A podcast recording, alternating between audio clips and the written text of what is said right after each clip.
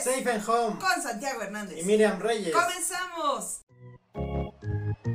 con Miriam Reyes y Santiago Hernández. Safe and Home.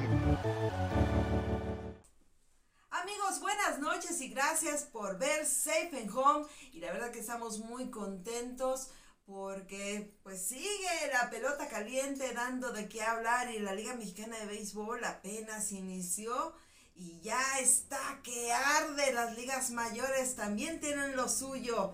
Santiago, buenas noches. Buenas noches, Miris. Un saludo a la gente que nos acompaña como cada semana aquí a través de Safe and Home, ya nuestro programa número 88. Y pues sí, noticias importantes, cambios en la Liga Mexicana de Béisbol.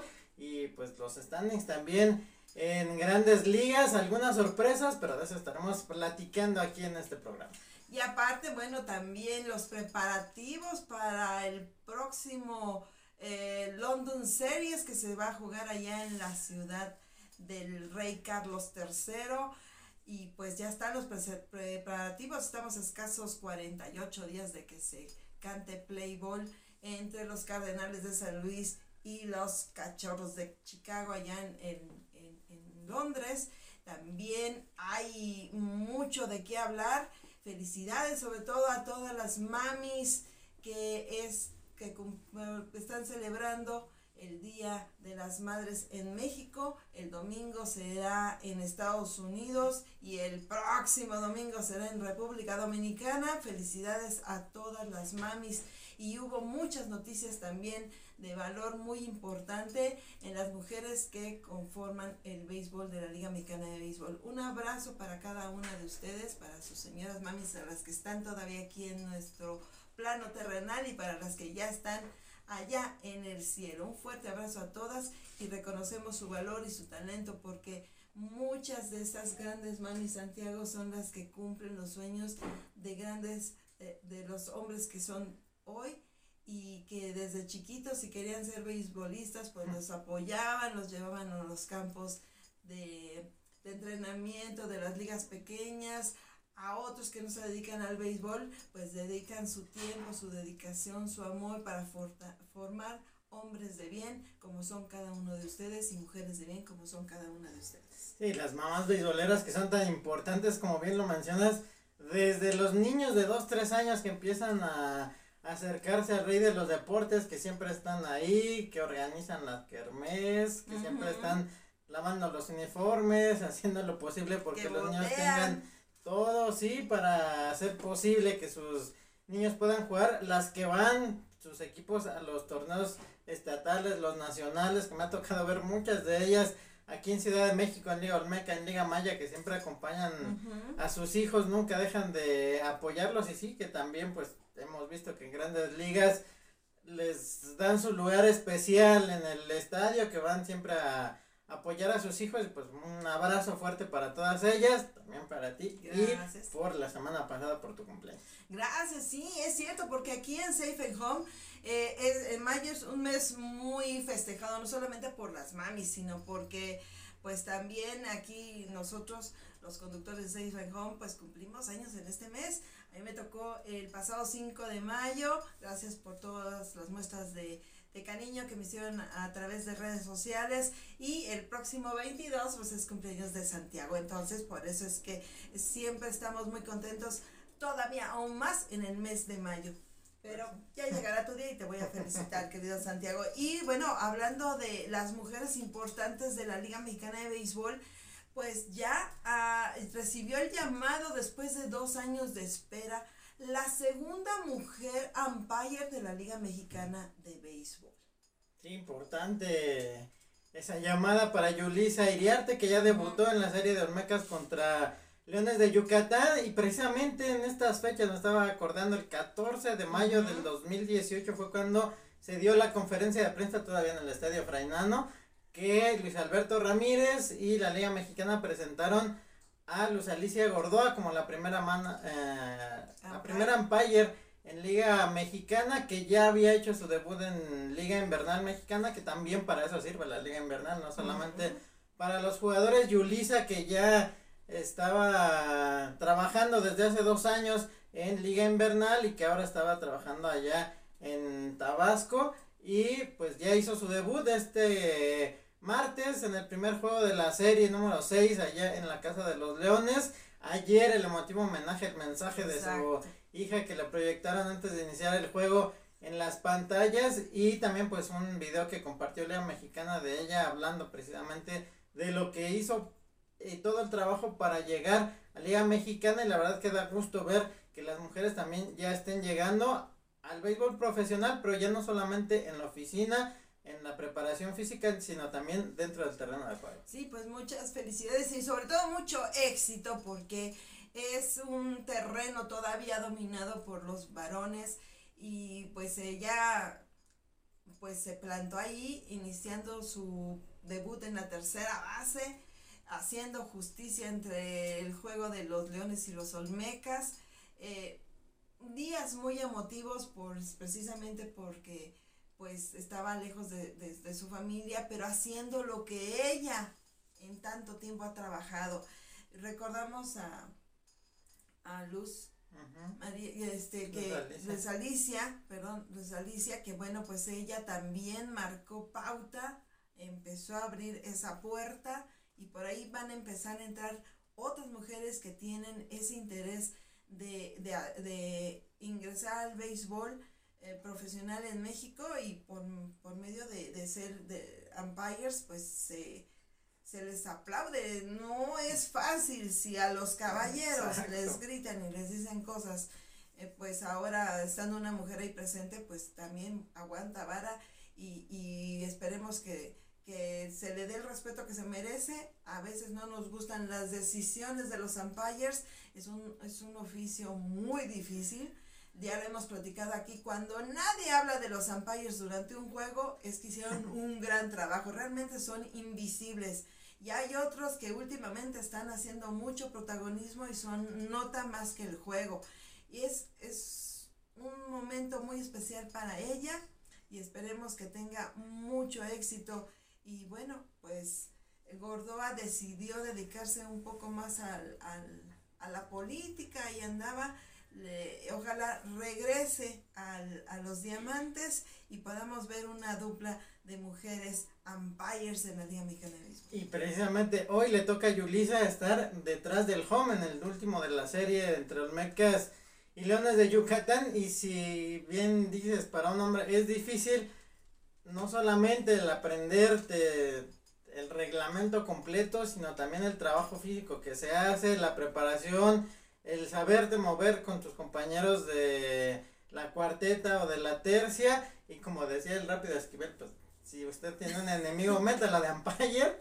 Y ahí va a ganar pues, y, y además pues eso de ser la segunda pues es un momento histórico y además se hace en medio de la campaña que inició Liga Mexicana que estará durando las primeras semanas de este mes de mayo de poner out a las barreras en las que pues han estado compartiendo videos donde también ya apareció Paola Ríos, la jefa de prensa de el Águila de Veracruz y que así se le estará dando seguimiento y que ojalá no sea la única, pero también el año pasado en la plantilla de Empires en los sustitutos había una mujer, no me acuerdo si era ella, pero qué bueno que ya también se empiecen a acercar a prepararse para tomar estos lugares que bien ganados los tienen.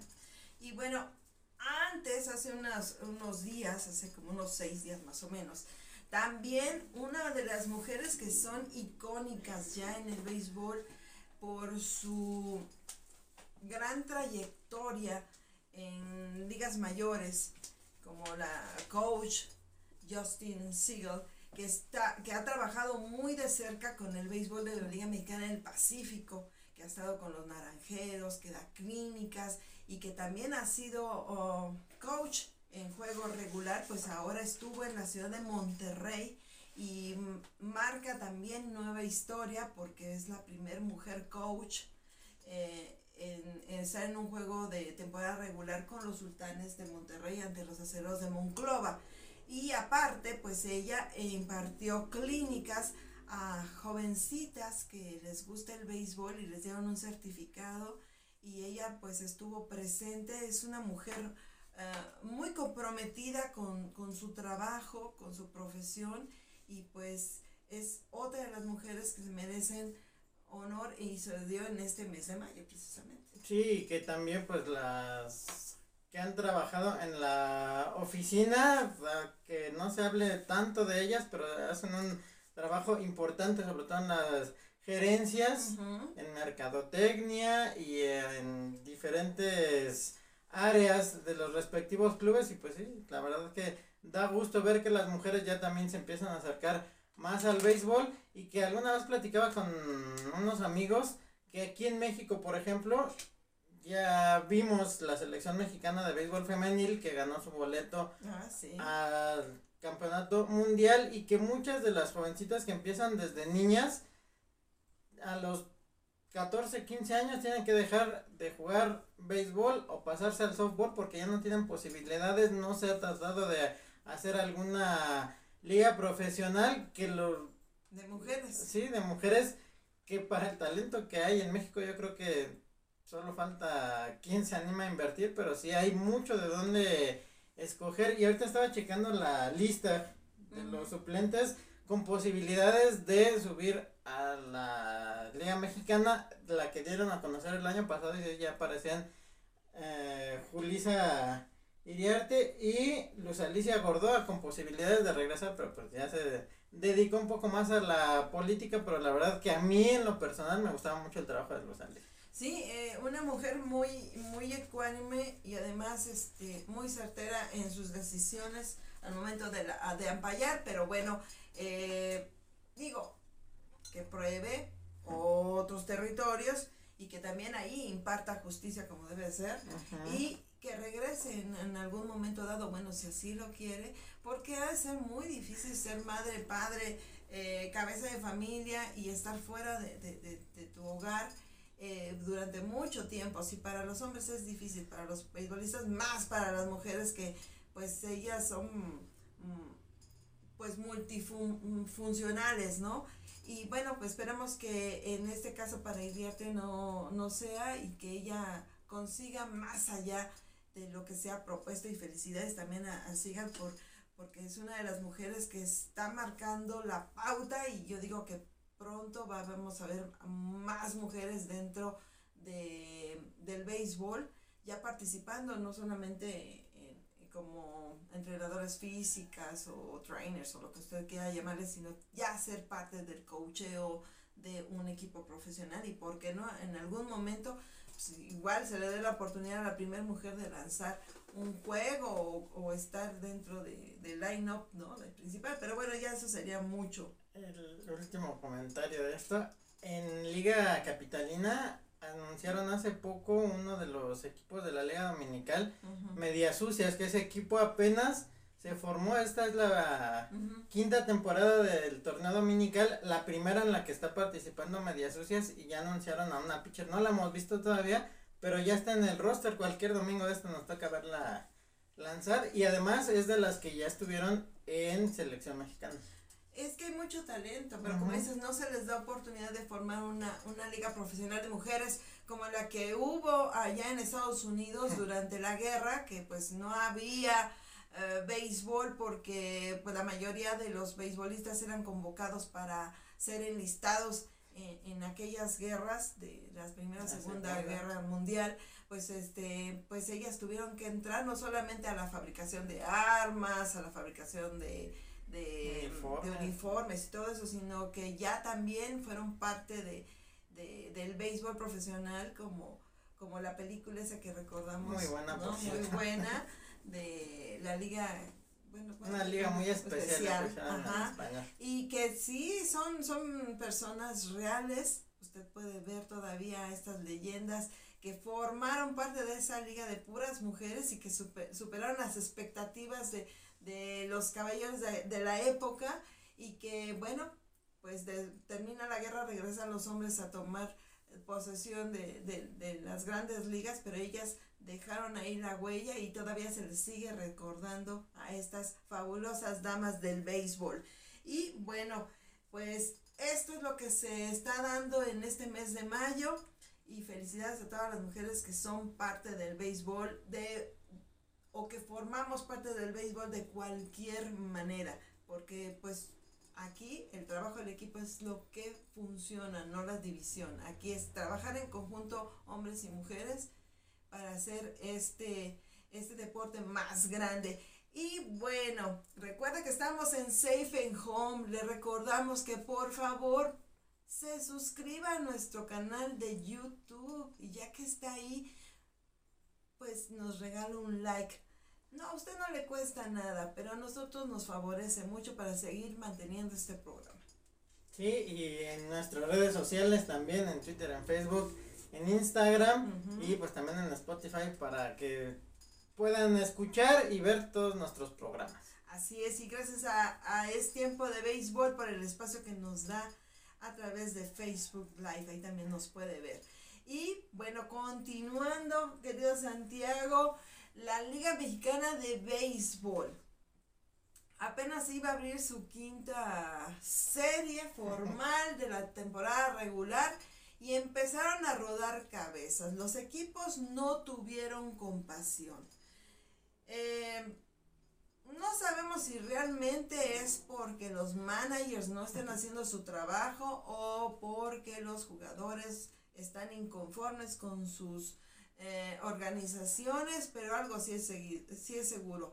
Han estado perdiendo muchos juegos y alguien tenía que pagar los platos rotos. Como siempre, el manager, aunque esté haciendo su trabajo y que de entrada, pues hay muchos que desde pretemporada ellos tratan de armar su equipo, le piden jugadores a la directiva, no siempre se los dan los que necesitan o los que ellos piden y cuando algo falla pues son los primeros en irse, ya van cinco en lo que llevamos apenas, estamos pues, en la sexta serie del calendario regular y ya son cinco los managers que han despedido, algunos sí es muy notorio el cambio desde que salieron a cómo está jugando su equipo ahora, ojalá y de veras sirvan esos cambios con los nuevos managers, pero pues así son las cosas, sabemos que de repente en Liga Mexicana las directivas no tienen tanta paciencia.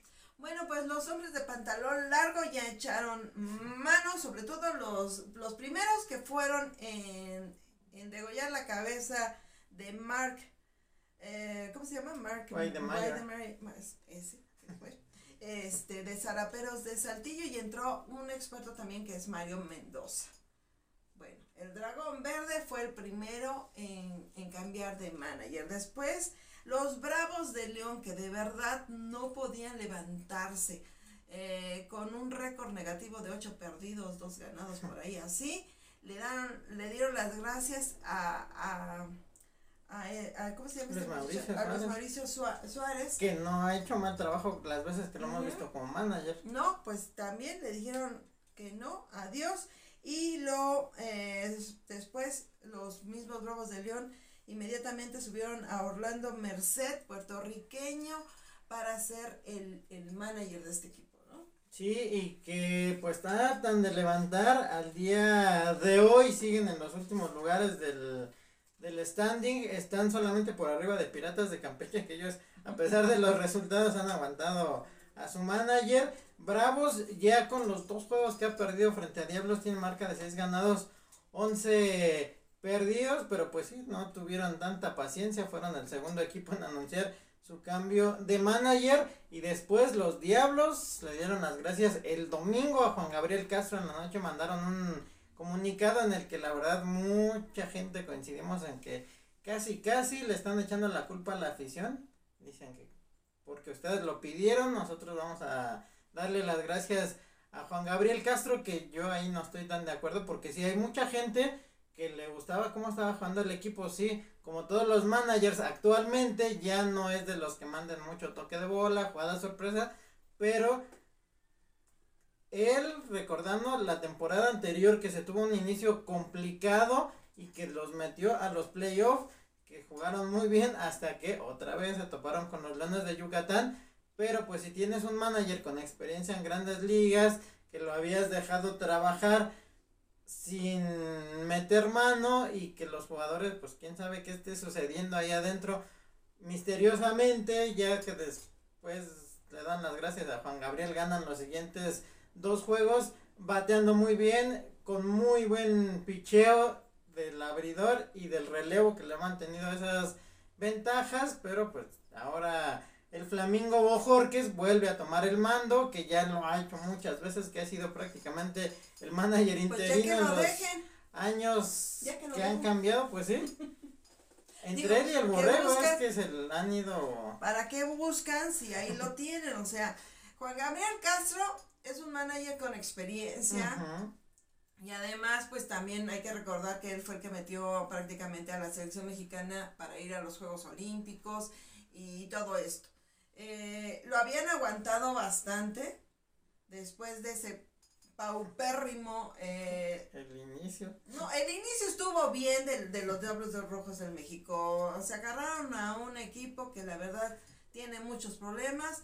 No es excusa, jugaron bien, aprovecharon esa primera serie, se la llevaron, felicidades, pero después de eso vinieron un- una serie de juegos perdidos que preocupaba la estabilidad de, de Juan Gabriel Castro con los Diablos Rojos del México, porque se fueron de gira y la verdad no levantaba el equipo, el picheo de relevo estaba pa'l perro, es la verdad. Eh, ahí es donde debieron haber, aquí lo dijimos, tenían que apretar las, las, las, las cuerdas ahí, los engranes en el picheo de relevo. Pero no, siempre es más fácil correr a dos que, que a todo un staff de picheo, un, un- un- que no te está ayudando. Yo no sé, yo creo que ahí debieron haber hecho. Que le tenieron la cama a Juan Gabriel Castro, sí me queda muy claro, porque de repente tuvieron un, resucitaron con, con mucho poderío, cinco comprones, cuatro comprones, no sé. La cosa fue que, uy, rescataron la última serie, su último compromiso.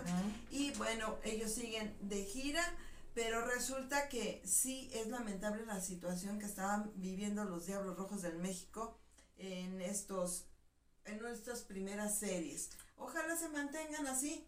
Sí, porque nada más ganaron uno de nueve en gira. Fueron barridos por sultanes, fueron barridos por zaraperos. Ganaron uno nada más en Laguna, donde Didi Gregorius, por cierto, que estábamos hablando de la semana pasada, ya se estrenó como, como jonronero. Regresaron, le ganan a Generales de Durango, que también Muy Generales buen equipo. Venía jugando muy, bien. que se mantenía en los primeros lugares y el domingo pues blanqueados 9-0 en casa, fallándote el picheo, dejando ir como en todas esas series anteriores corredores en base sin outs, dejando ahí esperando que casi casi ya los iban a regar porque les empezaban a salir raíces ahí junto a las almohadillas y que no bateaban lo suficiente, que tenían muy buenas oportunidades y teniendo el lineup que tiene Diablos, que al que metas y los cambios que haga el manager son bateadores que si no son de poder todos saben chocar la pelota, tienen velocidad y pues se veía un equipo completamente diferente y ahora el primero de la serie en León pegan cinco home runs, Sí, se, vio la diferencia abismal. imparables sí en ese juego el primero de la serie fueron 22 hits para ganarle 16 a 2 ahí aguantó el picheo permitieron 7 imparables pero pues sí fue mucho lo que se bateó. Y el día de ayer fue un muy buen duelo de picheo. Fue hasta la octava entrada en la que Diablos pudo anotar tres carreras. Una le permitieron en la baja de esa misma entrada a los Bravos y terminó Diablos con 7 hits, solamente uno más que los Bravos de León, pero sí se ha notado muchísimo ese cambio y teniendo el equipo que tienes, teniendo las academias en las que en cualquier momento puedes traer jugadores que durante años hemos visto que cuando a Diablo le empieza a fallar algo y le está funcionando a Guerrero se traen a esos Ajá. jugadores a los dominicanos que anuncian siempre con bombo y platillo en la pretemporada como los nuevos refuerzos que no te funcionan, los sigues aguantando y ya hasta que en la semana dieron a conocer que fue todo para Fernando Rodney como Diablo Rojo del México al que trajeron para ocupar esa plaza ayer fue que consiguió el salma- salvamento Aaron Brown, la verdad que haciendo Ajá. un muy buen trabajo, pero también no solamente el picheo le falla a Diablos, sino también el bateo en los momentos oportunos, que es donde han dejado ir muchísimas oportunidades. Sí, bueno, en un momento dado entiendes que a lo mejor no llega el, el, picheo oportuno porque también eh, los lanzadores del equipo contrario pues también tienen lo suyo, ¿no? O sea, saben manejar la situación, pero a veces también es muy desgastante para los jugadores que, que tú lleves el equipo a buen puerto y de repente venga el relevo o venga, te tire todo tu trabajo eh, en unas eh, en una entrada, en dos y de repente dices, bueno, pero por todo mi trabajo tengo que volver a empezar porque no me mantienen la ventaja.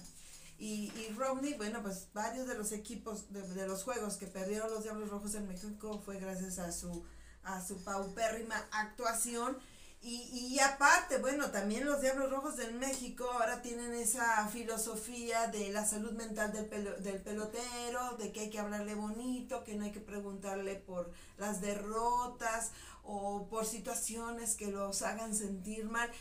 Perdón, o sea, están peor que como estaban tratando los Yankees a, a Aaron eh, la temporada pasada, ¿no? De que al niño le duele la, la punta del cabello, ya no juegues ay, hay que hablarle bonito porque ella amaneció este un poco depresivo, ay, es que la temporada pasada este estuvo bajo la presión de los batas. Están haciendo lo mismo. Cuando nosotros fuimos a, las primeras este, em, entrevistas que daban los Diablos Rojos del México, se nos decía que, que por favor a los jugadores teníamos que tratarlos un poco con especial cuidado por la salud mental. Y yo dije, bueno, está bien, todo ese rollo de, de cuidar la situación eh, eh, anémica y, mental del jugador, pues sí es cierto, una derrota pesa, estar fuera de la familia pesa. Eh, que el año pasado no lograste tu objetivo, bueno, sí, también lo entendemos, pero no todo el tiempo vas a estar excusándote de que, ay, no me hablen así o no me pregunten porque me hacen sentir mal y me vuelvo a deprimir y ya no vuelvo a bater y no vuelvo a pichar. Perdón, son, son hombres o payasos, definitivamente. Tú te vas a parar ahí con una mentalidad de ganar. Y lo que pasó, pasó. El juego de ayer ya no existe. Existe el de hoy y el de mañana. Entonces hay que ganar el de hoy.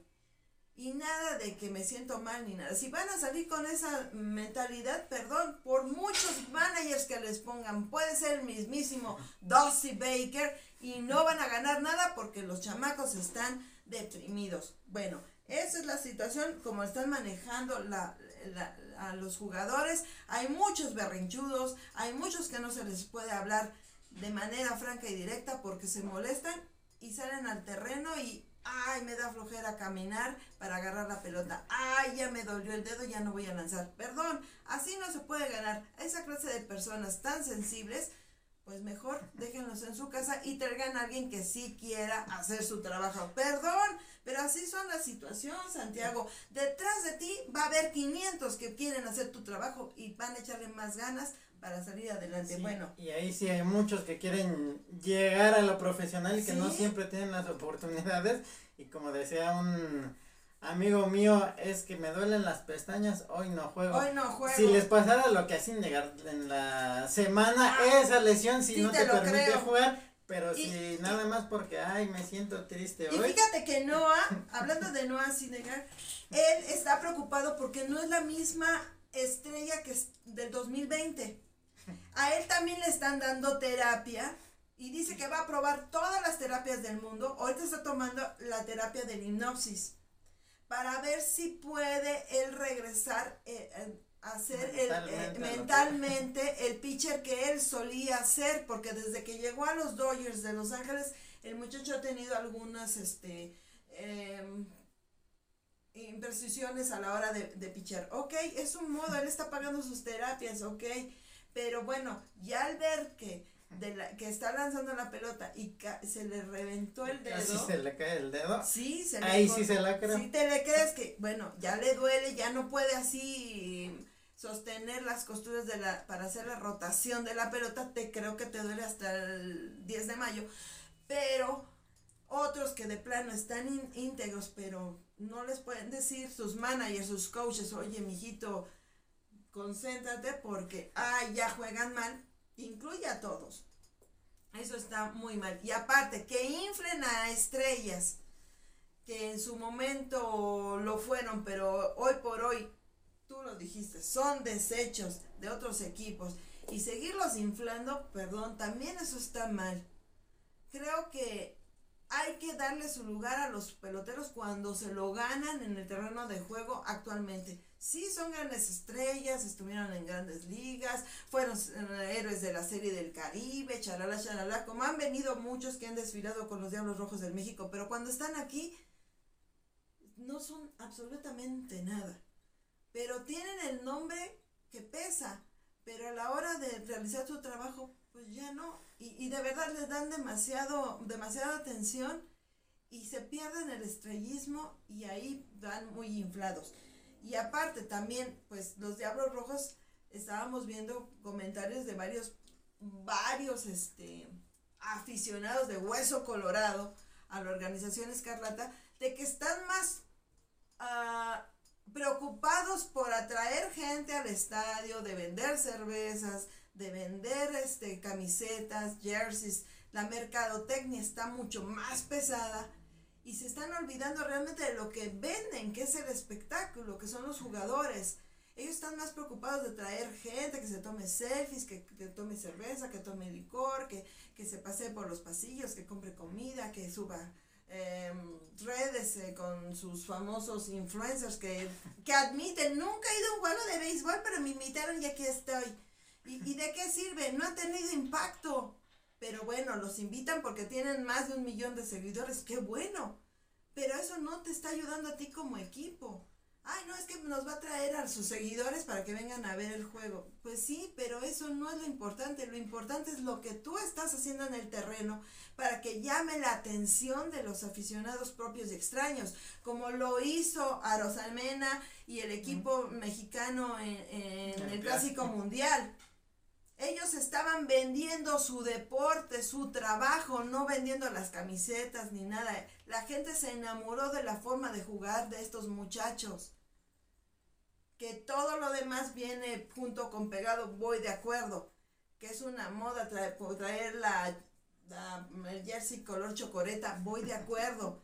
Pero tú debes de preocuparte como organización no solamente de la mercadotecnia, sino de lo que estás vendiendo, que son el juego de béisbol y preocuparte por traer buenos jugadores para que despegue. Eso es lo que le está faltando a, a Diablos Rojos del México, regresar a sus inicios, a lo que ellos realmente son, en lo que son buenos.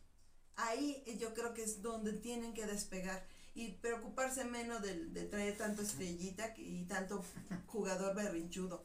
Honestamente, y desde el año pasado se los dije, pero bueno, es mi opinión, nada más. Sí, que hay mucha gente que tiene años desde el Parque del Seguro Social, desde que eran niños, siguiendo al equipo y que los han visto en las buenas y en las malas, pero sí situaciones como las que se han presentado en los últimos años, muy difícil que se hayan visto antes y que ahora pues sí tratas de llevar más afición, de crear aficionados nuevos, pero pues si van al estadio a ver perder al equipo 9-0, que dices que es el equipo con más campeonatos, que tiene uh -huh. de los mejores bateadores de la liga, y en ese juego al que va un aficionado que nunca ha ido a un estadio, les ganan, los dejan en cero y además solamente pegan dos hits, pues como que no ayuda, no ayuda mucho, mucho. a tu causa y a los pitchers que les batean como si fuera práctica, que les hagan carreras uno tras otro y que los que traigan ninguno puede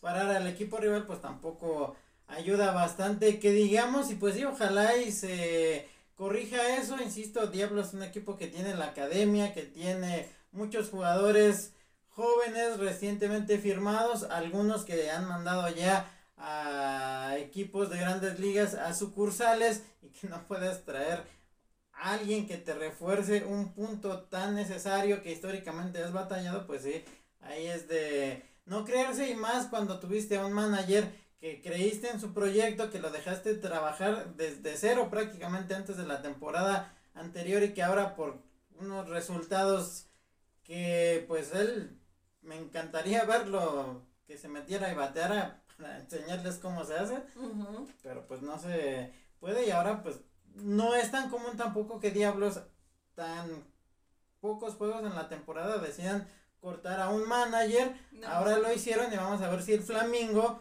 que ha estado varias veces al frente del equipo, puede levantarle. Sí, pero bueno, si ya lo tenían ahí, bueno, pues es cuestión, ¿no? Bueno, movemos aquí, te tenemos de contentillo, porque parece que muchos jugadores están de contentillo y así es la cosa.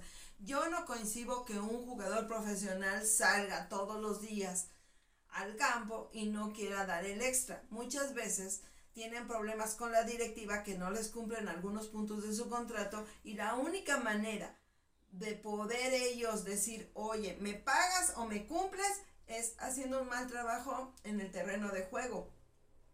Pero eso les atañe en su carrera profesional porque dicen, ay, este cuate no, no, no fildea, no batea, no hace nada, ni picha, ni cacha, ni deja batear. ¿Para qué lo tienen? Entonces la gente se va en contra del jugador, pero a veces no sabemos lo que está pasando detrás de, de ahora sí que en vestidores, en las oficinas, ¿no? A veces los jugadores no tienen sindicato, no tienen una- alguien que los ayude. Su única manera de mostrar su descontento es, ah, no me estás pagando a tiempo, no me cumpliste que me iba a venir mi familia, no me cumpliste que me ibas a tener un- una casa para mí solo, un departamento, o o cosas así. Y ahí es donde ellos muestran su, su enojo no jugando al 100% en el terreno. Eso sí me queda muy claro, pero tampoco se vale porque lastimas los corazones y el sentimiento de la afición que después dice, ¿a qué voy si mi equipo va a perder? ¿A qué voy? ¿No? Entonces también esa es, es la forma de que los jugadores eh, obliguen a las forma de directivas protestar. ajá, de, de protestar. Mm, Válida, aunque lastimes a la afición, pero bueno, así es lo que está ocurriendo. Y otro manager, perdón, ¿querías Ajá. decir algo más? Ah, que hace unos años, precisamente por esa situación de que no les pagaban, en 2009 creo, Pues a mí me- fue cuando me tocaba narrar casi diario Liga Mexicana y un día nos dicen, no, ¿saben qué? Que te colotes, no va a empezar el juego a la hora, los jugadores no quieren salir porque les deben dos meses Sí, y al final de cuentas salieron ya después, pues sí les fueron pagando poco a poco, mariachis de Guadalajara que todavía hay jugadores todavía que les pagan. deben y pues sí, es la única forma en la que ellos, mientras no exista ese sindicato de jugadores como lo hay en Estados Unidos y que se acordarán lo que sucedió en los ochentas con la ANAVE y que hace dos años que estábamos haciendo un programa con Abelardo Moscada y Jorge Vargas, entrevistamos a José Pablo Yervide, se acordarán, un muy buen pitcher. Le preguntábamos precisamente de eso, que qué opinaba, si les hace falta, y dice, pues sí, pero ahora actualmente ya los mismos jugadores busca cada quien por sus intereses, no por el interés común. Si a mí me están pagando bien y si a mis compañeros no, pues si puedo le ayudo y eso también pues es lo que sigue afectando y lo que permite que las directivas pues sigan haciendo lo que quieran con los jugadores. Y sí hay equipos, cierto, hay equipos que les están dando pensiones a sus jugadores, pero tienen que tener un cierta cantidad de años continuos jugando con el club. Y esto no se, No se concreta. Entonces, haz de cuenta, estás jugando dos temporadas y te cambiaron de equipo, ya terminó la, la continuidad con ese equipo y ya no eres merecedor de esa pensión. Tendrías que ser alguien que desde que inició hasta que terminó tu, tu carrera jugaste con ese equipo para que te paguen tu pensión. También es ambiguo, o sea, sí es cierto que les están dando pensión, pero no a todos con esos cambios que hay entre equipos hermanos y todo eso, pues no, no se le da continuidad al, al, al pelotero y pues dice, pues ya no jugó con nosotros, pues no, no alcanzó el año mínimo que tenía para, para darle la pensión con nosotros, Y ¿no? que algunos llevan ya más de tin- 10, 15 años jugando, Ajá. algunos 20 y pues cuando se retiren voluntaria o porque ya ningún equipo los quiera contratar, pues no van a tener Son- muchas opciones. Son casos muy, muy difíciles. Y bueno, para mm, terminar con lo de los managers, si es que no hay una otra novedad el día de hoy, pues el hombre de las tres H's, Héctor Hugo Hurtado, mm, dejó también eh, de ser piloto de los Pericos de Puebla y en su lugar entró Sergio Omar Gastelum. Y con él también pues se llevó a Héctor Estrada como coach y al mismísimo el amigo del hit Luis, ah, Luis Mauricio, Mauricio. que regresa como coach con Pericos con de Puebla. Pericos de Puebla. De inmediato Pericos lo soltó bravos y vente para acá. Sí, o sea, sí encuentran cabida, pero bueno, que necesidad, incluso a Hurtado mm, se va a mantener dentro de la organización de, de, de Pericos, eh, trabajando en la liga tabasqueña. Eh, pero bueno, son, son movimientos que tienen que hacer los hombres de pantalón largo, nos gusten o no nos gusten, pero ahí está. Esperemos que ya no haya más cabezas que rodar, aunque todavía hay unos equipos que todavía siguen con- arrastrando la cobija y apenas estamos iniciando la temporada de la Liga Mexicana de Béisbol, que va más o menos así. Sí, que en el primer lugar de la zona norte y en el general están los tecolotes de los dos laredos con la mejor marca, 13 ganados y 3 perdidos, le sacan juego y medio, ese medio de generales y tecolotes que va a ser toda la temporada por lo menos hasta que suceda otras situaciones por aquel juego que les cancelaron Sultanes de Monterrey, está en el segundo lugar con 12 ganados, 5 perdidos, Tijuana con 11-7, Ya Laguna que se ha visto bien en esta temporada 10-7, los generales que tienen 8 y 8 y están empatados los mariachis que ya subieron a algunos lugares con zaraperos de Saltillo en 8 ganados, 9 perdidos. Monclova, raro en los últimos años ver a. Monclova tan abajo y sobre todo como penúltimos con 8 y 10. Y Rieleros de Aguascalientes que parecía que ya estaban reaccionando, pero otra vez se fueron al fondo. 7 ganados y 10 perdidos. Y los tecolotes, aparte de que están jugando muy bien, tienen marca en casa de 7 ganados, un perdido, 6-2 como visitantes. En sus últimos 10 juegos han perdido solamente uno y tienen la mejor racha de toda la liga con 5 ganados en fila.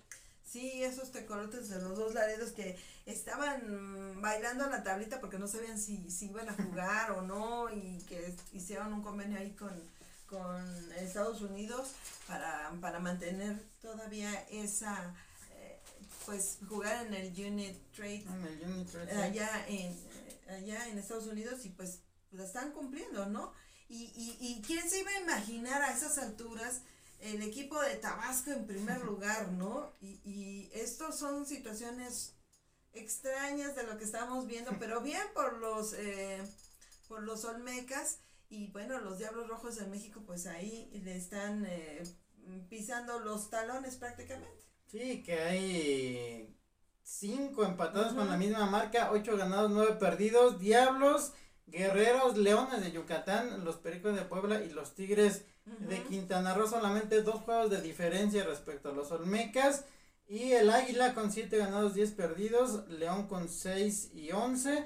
Y Piratas de Campeche con 5 ganados, 11 perdidos. Otra vez Campeche en el fondo de la zona sur. Y además con una racha de 4 perdidos en fila. Y que pues sí, la temporada pasada para ellos fue muy difícil. Fue muy complicado porque no estuvieron en el Nelson Barrera, pero ahora ya lo reinauguraron, han jugado ahí, pero han perdido seis de los ocho juegos que han tenido como locales. Y es que es increíble que ver que en México, Oaxaca, Yucatán, Puebla y Quintana Roo no estén bateando arriba de 500, o sea, están jugando pelota de Ujú. 471 cada uno. Eh, está muy cerrada, algunos equipos ya se empezaron a recuperar misteriosamente después de las despedidas de estos managers, pero ahí así es como se mantiene el standing de la Liga Mexicana de Béisbol y bueno, pues son situaciones que pasan y pues recuerda que estamos en Safe and Home. Los invitamos a que por favor se suscriba a nuestro canal y nos dé un me gusta. De verdad, eh, se lo vamos a agradecer y próximamente vamos a hacer una interacción para que les vamos a regalar ahí algo a nuestros primeros 100 suscriptores del canal. Son poquitos, pero por algo se empieza, ¿no? Sí, pues si tienen oportunidad, síganos en nuestras redes sociales, también en YouTube y ahí pueden ver todos nuestros programas y pues les agradecemos como siempre el que estén con nosotros desde hace dos años. Sí, así es. Y bueno, en el béisbol de las grandes ligas también el standing está ah, muy diferente a como estamos acostumbrados a verlo. Y sobre todo, bueno, pues ya habíamos visto unos Yankees de Nueva York que pues este son un verdadero hospital. Ahí no, no saben cómo hacerle. Eh, ya regresó el capitán, el gran juez, acaba de regresar nuevamente a la alineación de los Yankees de Nueva York. No sé si los pueda sacar del hoyo donde están metidos.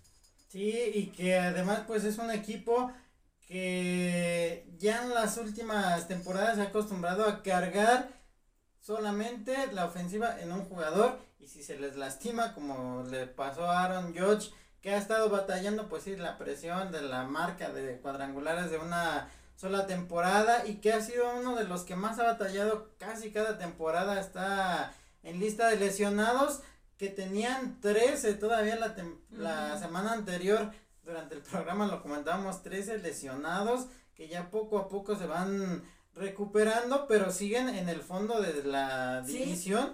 Han ganado 21, han perdido 17, están muy lejos de Tampa. Son 8 juegos de diferencia los que tienen. Tampa está liderando con 29 y 9 y que además el fin de semana Tampa le ganó la serie donde Randy Arozarena e Isaac Paredes se lucieron Isaac dando el batazo para dejarlos tendidos y que le ha costado mucho a Yankees la muestra de que tantos millones no te van a garantizar el ser campeón desde el inicio de la temporada. No, y sobre todo todo ese, ese más de 12 jugadores que están en DL, en la lista de seleccionados, pues eso marca mucho la diferencia que, tiene eh, Yankees en el standing. Y pues sí han subido jugadores eh, de sucursales, pero pues todavía no, no dan el, el, ancho para el equipo o para lo que están acostumbrados los Yankees. Otros que hicieron unos movimientos realmente extraños son los rojos de Cincinnati, porque pues también pues ganan uno y pierden cinco, por decir así, ¿no? O sea, es un equipo muy inestable, pero eso también es culpa de la, de la directiva de los rojos de Cincinnati. Ellos no tienen dinero y jugador bueno que tienen, jugador bueno que, que, lo venden, ¿no? Para, para obtener recursos. Y bueno, esta semana pues se dio a conocer que entre los movimientos raros que hizo Cincinnati pues pusieron en waivers a Luis César. Y es que pues a la fuerza quisieron hacerlo a pitcher abridor, él aceptó el reto, pero pues no, no pudo encontrar estabilidad como pitcher inicialista. Y bueno, pues antes de iniciar la serie contra los Mets de Nueva York, allá en Cincinnati, lo decidieron quitarlo. Y pues es que pues es, es difícil, ¿no? Yo, yo hubiera preferido haberlo regresado como relevista, como relevista que, es lo que él sabe hacer, se concentra en un par de entradas, tres entradas, porque tampoco ese es el, el cerrador que, que todo el mundo espera, pero sí te mantiene al margen eh, a los bateadores y yo creo que eso es lo que necesitaba él regresar como, eh, como relevista.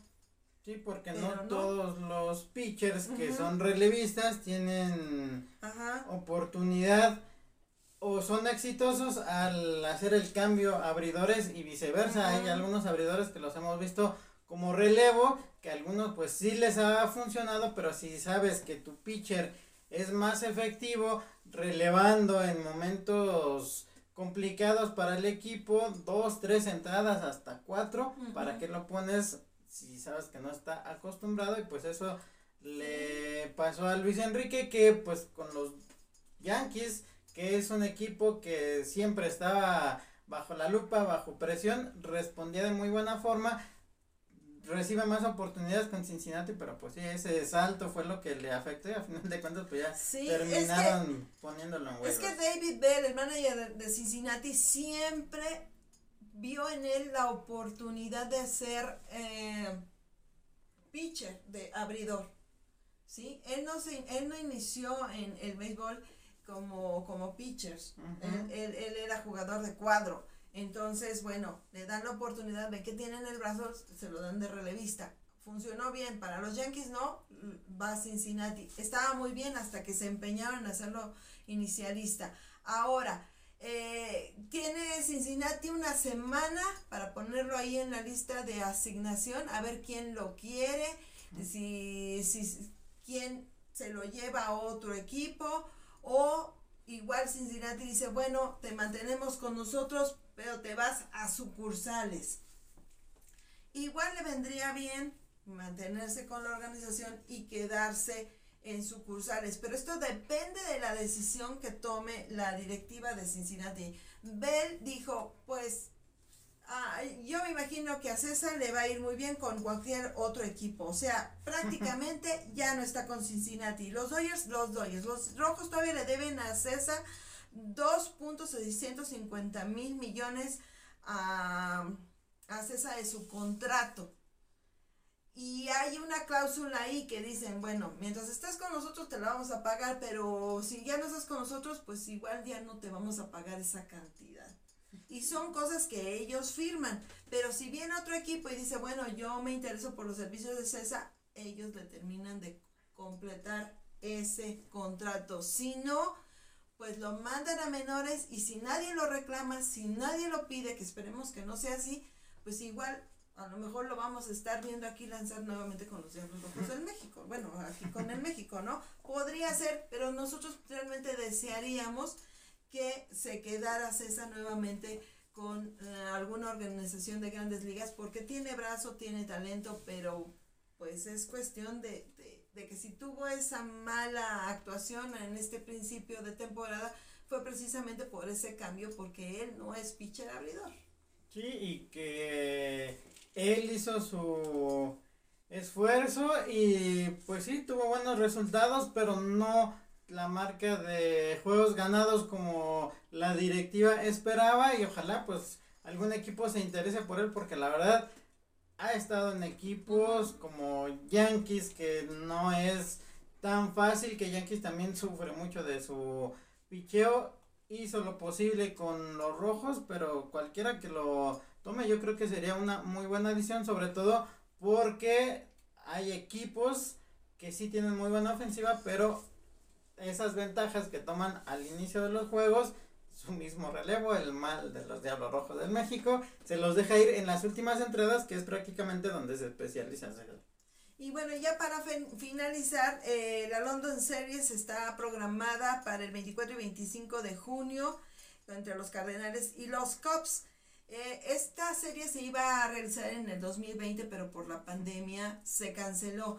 Y bueno, ha tenido muy buena aceptación y resulta que ya anunciaron, todavía no, todavía no se realiza la London Series, todavía faltan como para 40 y algo de días para que se efectúe, y ya anunciaron que para el 2024 en esta misma ciudad se va a hacer, pero con eh, los equipos, ahorita les digo, se me fue, se me fue, se me fue, este, la, va a ser también la London Series entre los Phillies de Filadelfia y los Mets de Nueva York del 8 al 9 de junio del 2024 y será la primera vez para Phillies de Filadelfia jugar eh, fuera del territorio americano. Y otro que también me llamó mucho la atención antes de terminar eh, fue la contratación de los dos Laredos de eh, el catcher César Tapia que pues andaba queriendo jugar allá en, Chihuahua y resulta que pues ya no se ya no se presentó porque le dieron la oportunidad los eh, tecolotes.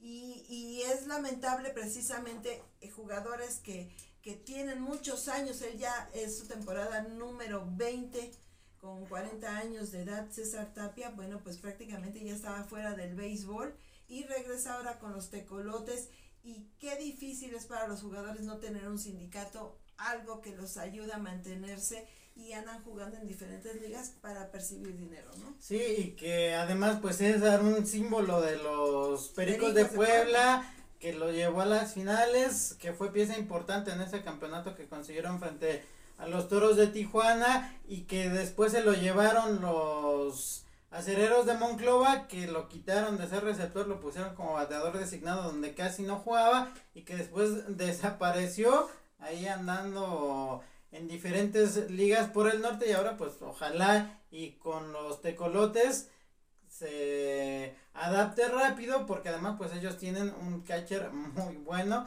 y es una adición importante también César toda la experiencia que tiene poder aportarla al equipo y sobre todo en cómo están jugando actualmente. Y, y César podría ser un buen manager para aquellos que andan buscando uh, nuevas eh, caras y gente con experiencia y no ande reciclando managers de otros equipos. Bueno, hasta aquí llegamos, querido Santiago. Pues gracias, Miris, y a la gente que nos acompaña como cada semana. Los esperamos en el próximo programa. Y un saludo también a Marisol, que nos sigue también en nuestro canal de YouTube. Muchísimas gracias. Esto fue Safe and Home y que tengan todos muy buenas noches. Hasta la próxima.